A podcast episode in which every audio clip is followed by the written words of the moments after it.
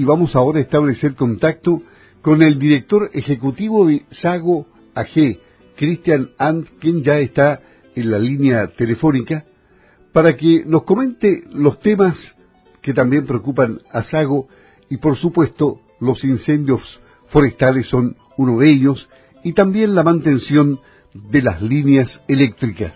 Buenos días, don Cristian. Muy buenos días, don Luis. Esta situación de los incendios forestales sigue vigente por más de dos semanas ya. Así es. Eh, nosotros acá, al menos con estas últimas lluvias, ha bajado un poquito la presión, pero no debemos por ningún motivo bajar la guardia eh, y eh, descuidar, ¿no cierto?, el monitoreo y también las, eh, las actitudes que hay que tener en esta época del año con respecto al fuego. Recordemos que todavía para todo manejo agrícola las quemas están total y absolutamente prohibidas. Y efectivamente se tienen que tomar todas las medidas del caso para la gente que anda de vacaciones también en los lugares habilitados poder hacer alguna fogata o algo así eh, solamente si, si están debidamente autorizados. Todavía estamos en, en, en, un periodo del año en que hay mucha vegetación, ¿no es cierto?, que es el combustible eh, para los incendios, eh, que ahora está húmedo, ¿no es cierto?, pero tres, cuatro días más que las condiciones cambien, bueno, ahí vuelven nuevamente las condiciones. Por lo tanto, a un llamado, digamos, a, todo el mundo a extremar, digamos, las condiciones de seguridad, recalcar que el tema de las quemas está por CONAF, ¿no es cierto?, prohibido hasta probablemente marzo, que es la época donde ya eh, cambian las condiciones eh, naturalmente y se puede hacer esta práctica. Pero, como bien decía nuestro presidente en su, en su columna, Acá eh, hay que buscar responsables.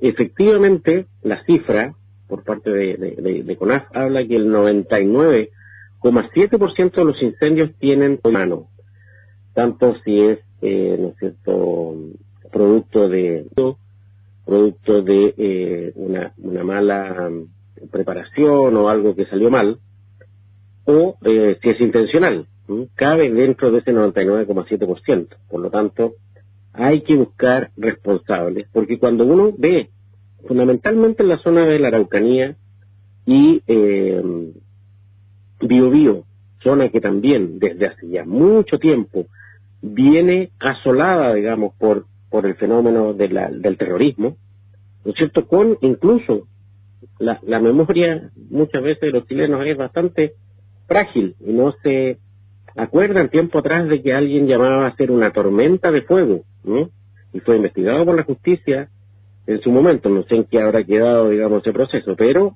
se habló, se habló eso, y hoy día vemos cómo se prenden de manera simultánea a, a varias eh, distancias considerables uno de otro, distintos focos, que no tienen que ver ni con la dirección del viento, ¿no es cierto?, ni con un comportamiento natural, por decirlo así, del fuego, nosotros hemos conversado con brigadistas, ¿no es cierto? Estuvimos hace un par de semanas atrás colaborando eh, en algunos incendios que tuvimos acá en la zona y tuvimos la oportunidad de conversar con, con la gente que está realmente combatiendo, digamos, el, fuego en terreno. Y, y, nos comentaban acerca de lo que ellos veían más al norte, que eso era imposible que fuera algo producto de la naturaleza, que ahí había, y, y, y tampoco producto de un descuido, sino que más bien con la intención.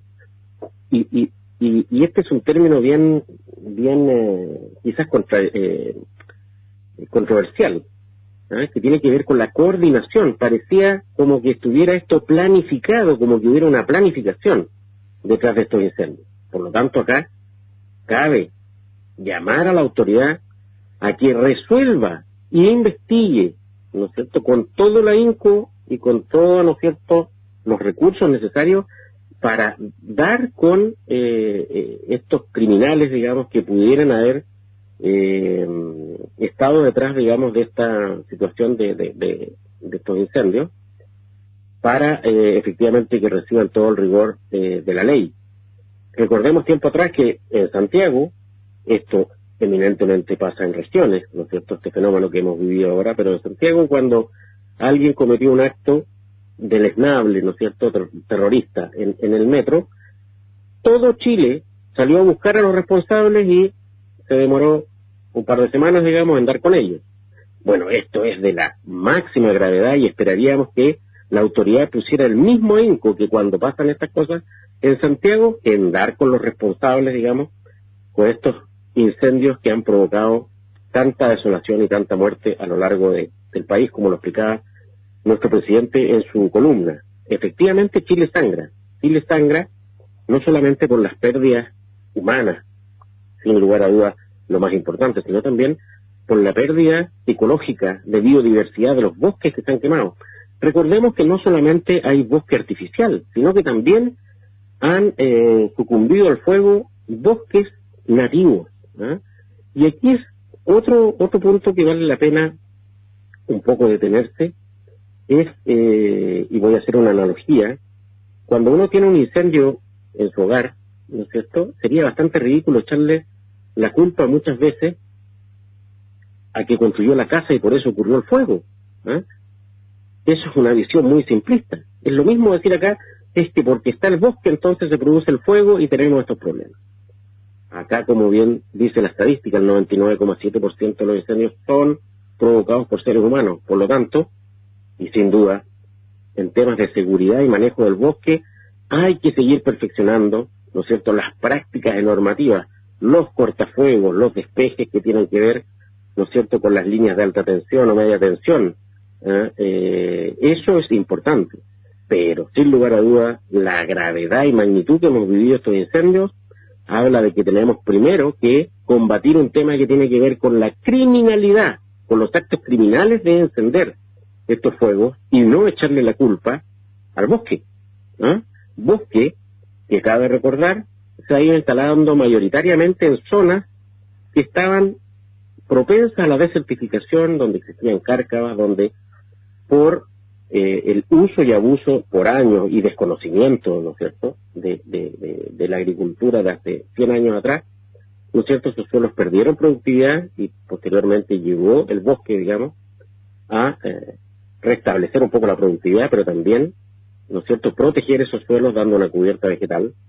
¿ah? Hoy día se culpa fácil y rápidamente de una situación que no eh, amerita, ya que la intencionalidad es la que causa estos problemas. Por eso hay que llamar a las autoridades también a ser bien responsables cuando atribuye responsabilidades.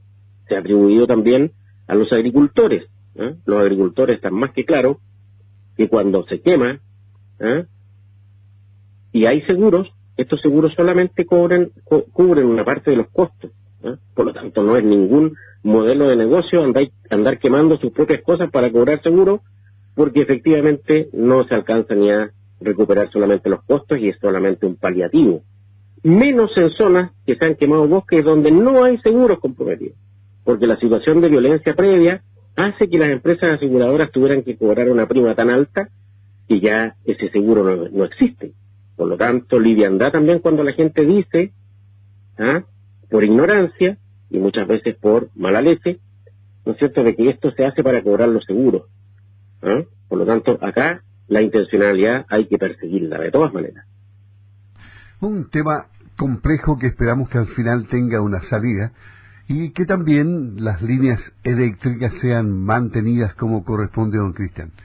Así es, y ahí hay un puntito bien importante. Nosotros tuvimos una reunión con SAESA la semana pasada eh, directores de Estado y yo participé, donde efectivamente estuvimos viendo algunos cortes de luz que se producen en verano y estos tienen que ver mayoritariamente con cuando hay viento, que se producen también condiciones importantes para los incendios, la vegetación toca las líneas eléctricas y se producen chispas y por lo tanto se producen incendios. Algunos de los incendios que tuvimos acá en la zona tiene que ver con esto. Por lo tanto, el llamado, por un lado, es a la mantención de las líneas eléctricas que pasan por, por, nuestros predios, ¿no es cierto?, por nuestros lugares.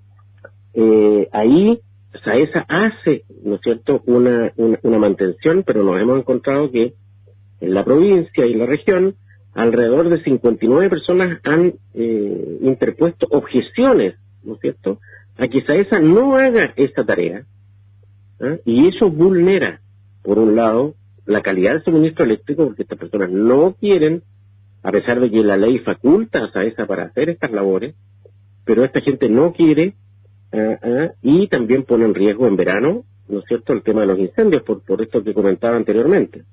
Por lo tanto, tanto SAESA como los propios propietarios tienen que preocuparse de la mantención de las líneas eléctricas cuando ven que hay árboles que pueden poner en riesgo la línea, avisar a SAESA, ¿no es cierto? Y efectivamente no hacer prácticas como hacer plantaciones debajo y mantener esa franja que en media tensión va desde 10 metros hacia ambos lados ¿ah? y, en, alta tensión 20 metros hacia, hacia ambos lados. Esa, es, esa labor de mantener eso despejado para no tener cortes, no tener incendios, es responsabilidad tanto de los propietarios como de, de SAESA. Muy bien, ha quedado claro. Muchas gracias, don Cristian, Cristian McEvoy, director ejecutivo de Sago AG en Campo al Día. Buenos días. Muy buenos días, Luis.